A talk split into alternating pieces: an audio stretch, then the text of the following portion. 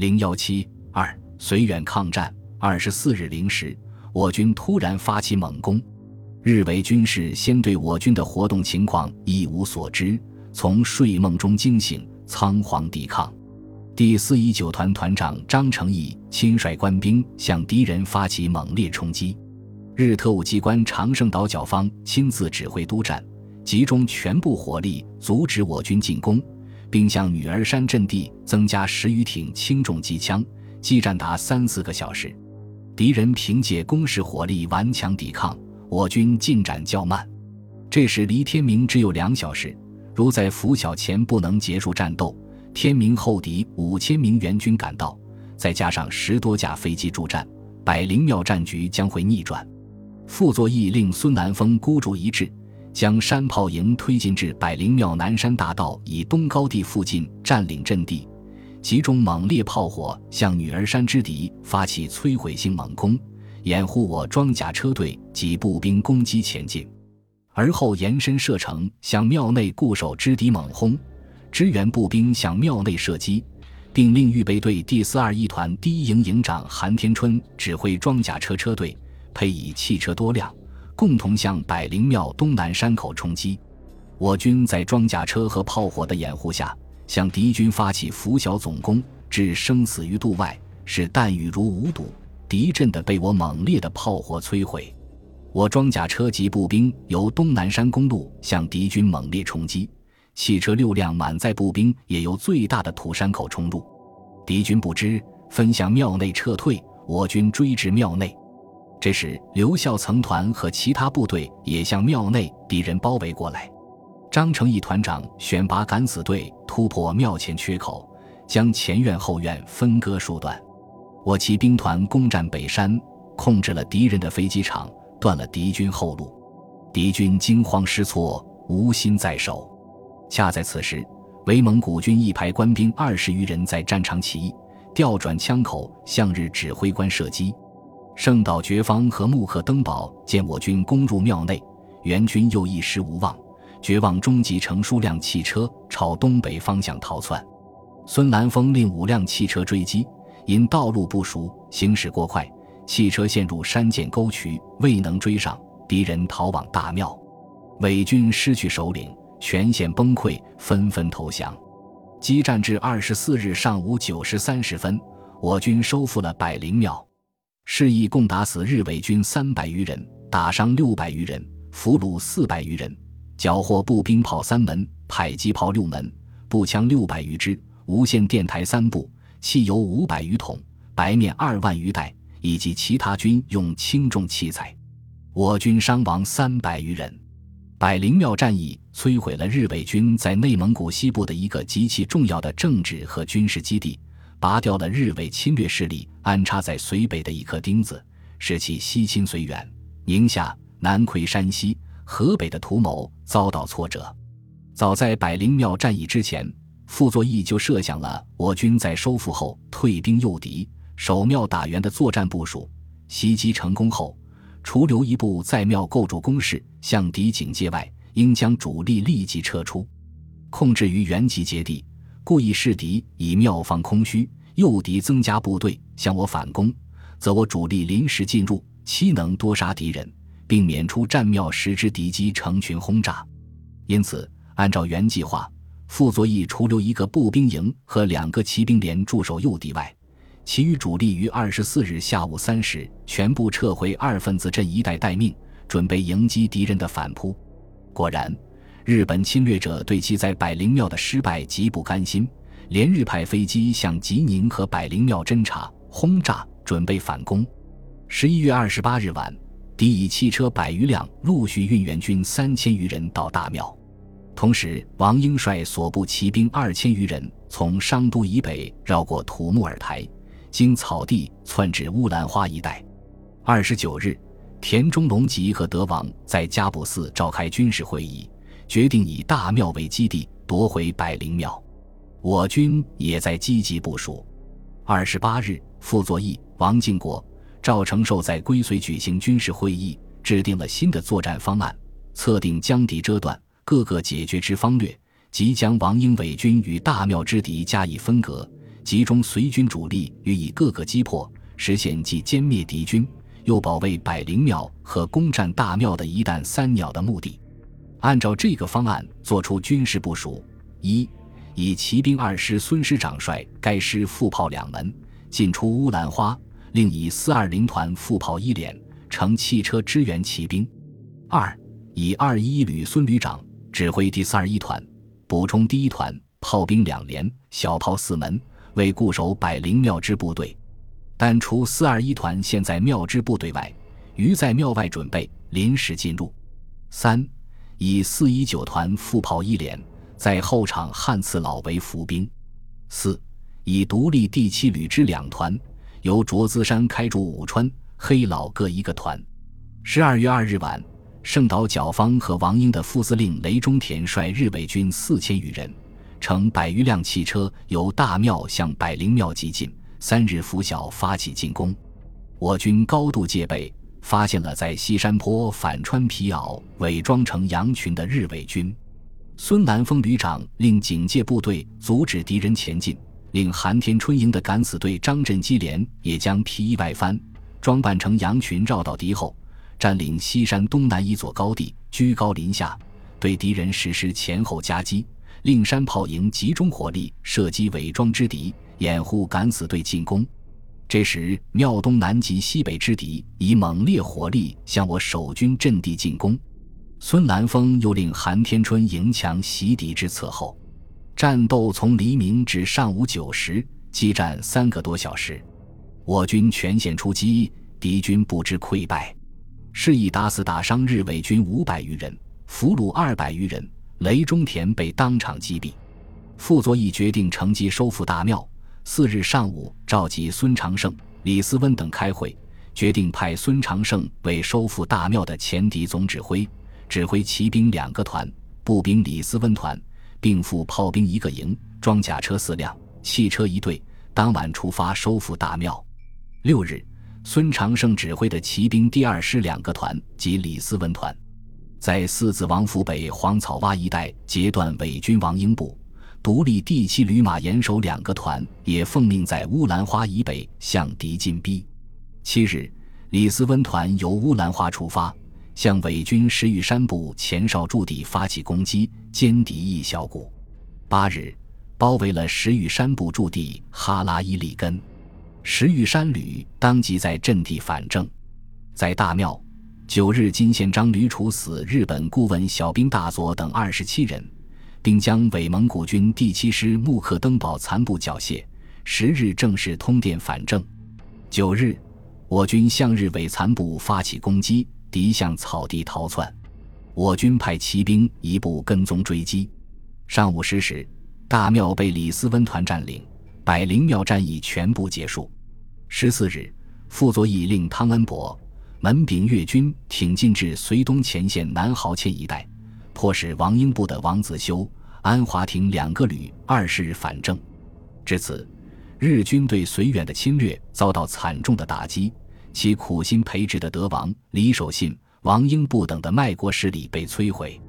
绥远抗战历时五个多月，共歼灭和瓦解伪军一个步兵师、两个步兵旅和两个骑兵连，收复了百灵庙、大庙等战略要点，肃清了绥远境内的伪军。粉碎了日军西进绥远、建立蒙古帝国的阴谋，极大地鼓舞了全国人民的抗战热情。绥远抗战作为中国人民反侵略战争的光辉一页，载入史册。全国各界援绥运动和绥远抗战的意义，绥远抗战沉重打击了日本侵略者的嚣张气焰，引起了全中国乃至全世界的瞩目。全国各党派。各阶层人士掀起了一场轰轰烈烈的援绥运动，绥远抗战得到了中国共产党的支持。毛泽东于一九三六年八月和十月两次致函傅作义称：“先生北方领袖，爱国宁肯后人，保卫绥远，保卫西北，保卫华北，先生之责，以红军及全国人民之责也。今日红军渐次集中，力量加厚。”先生如能毅然抗战，弟等绝为后援。红格尔图首挫敌锋后，十一月二十一日，毛泽东和朱德代表中国共产党和红军向傅作义发出贺电，称：“足下之英勇抗战，为中华民族争一口气，为中国军人争一口气。”收复百灵庙的消息，十一月二十四日中午传到全国各地后，民心振奋。中共中央在贺电中说：“傅作义将军发起的绥远抗战，是中国人民抗日的先声。”以南汉臣为代表的中共代表团，携带题有为国誉武的锦旗和致前方将士的慰问信赴绥慰问。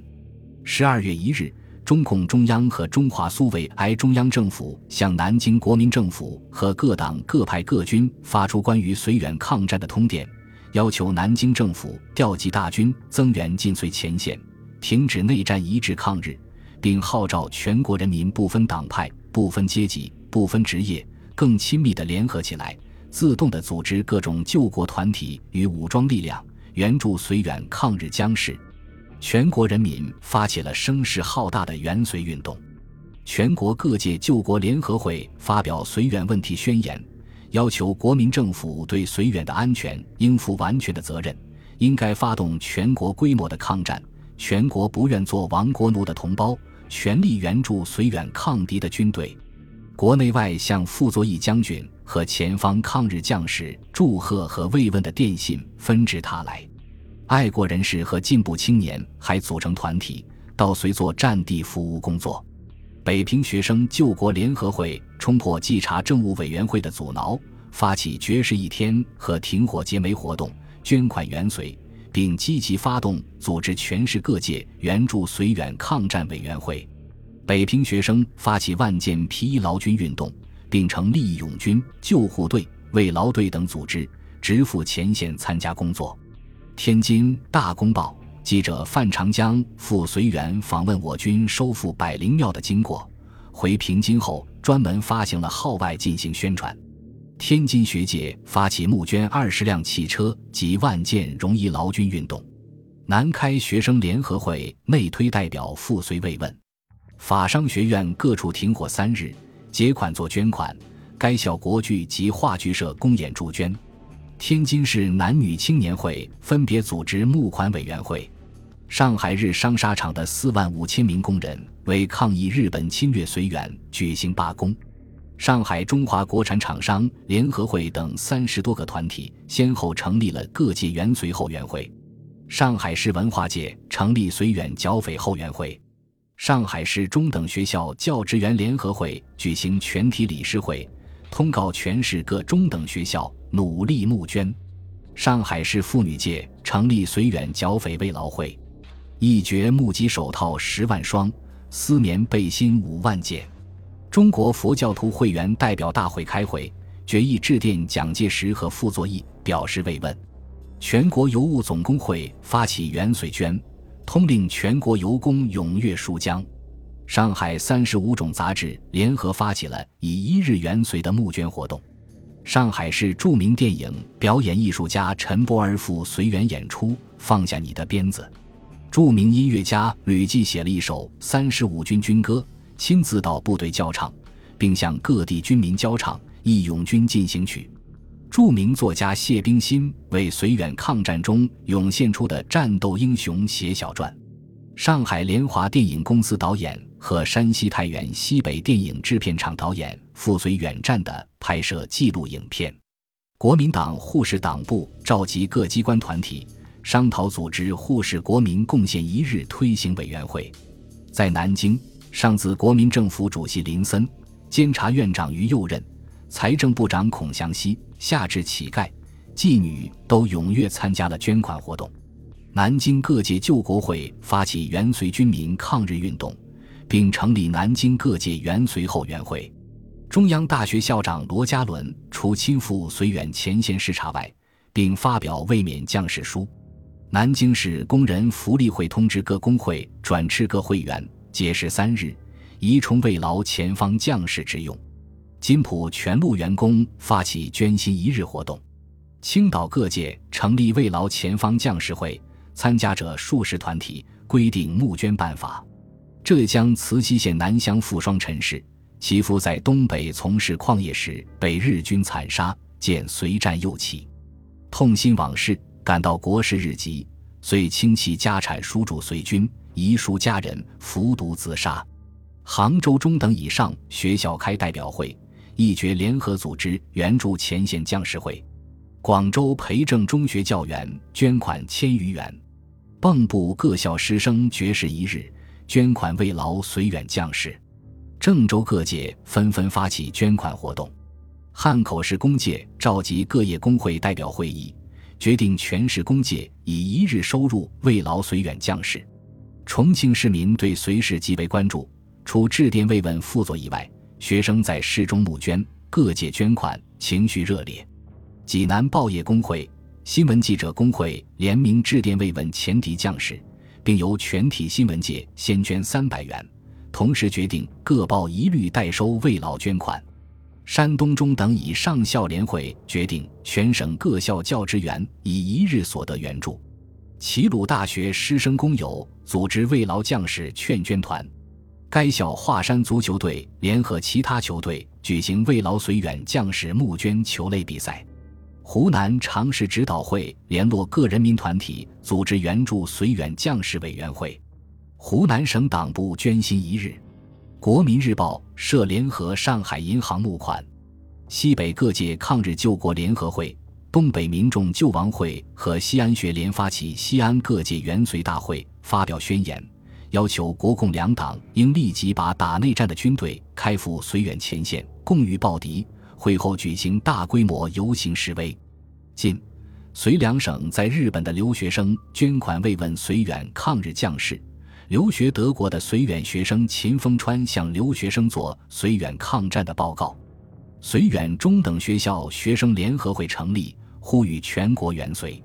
绥远吕平同乡绝食一日，集资慰劳绥远将士。归绥教育界同仁联合会为绥远将士购置皮衣募捐。土默特旗中学全体学生绝食一天，捐助前线将士。绥远国术馆通电全国国术馆，发起全国国术界募捐援助前线将士运动。绥远民众教育馆召集葛街长商定民众援助办法，扩大宣传，普遍募捐。山西省各将领纷纷捐款。太原女子师范看护队二十余人为伤兵服务。太原山西陆军监狱全体监犯绝食一天，节省求粮，捐献绥东抗敌将士。本集播放完毕，感谢您的收听，喜欢请订阅加关注，主页有更多精彩内容。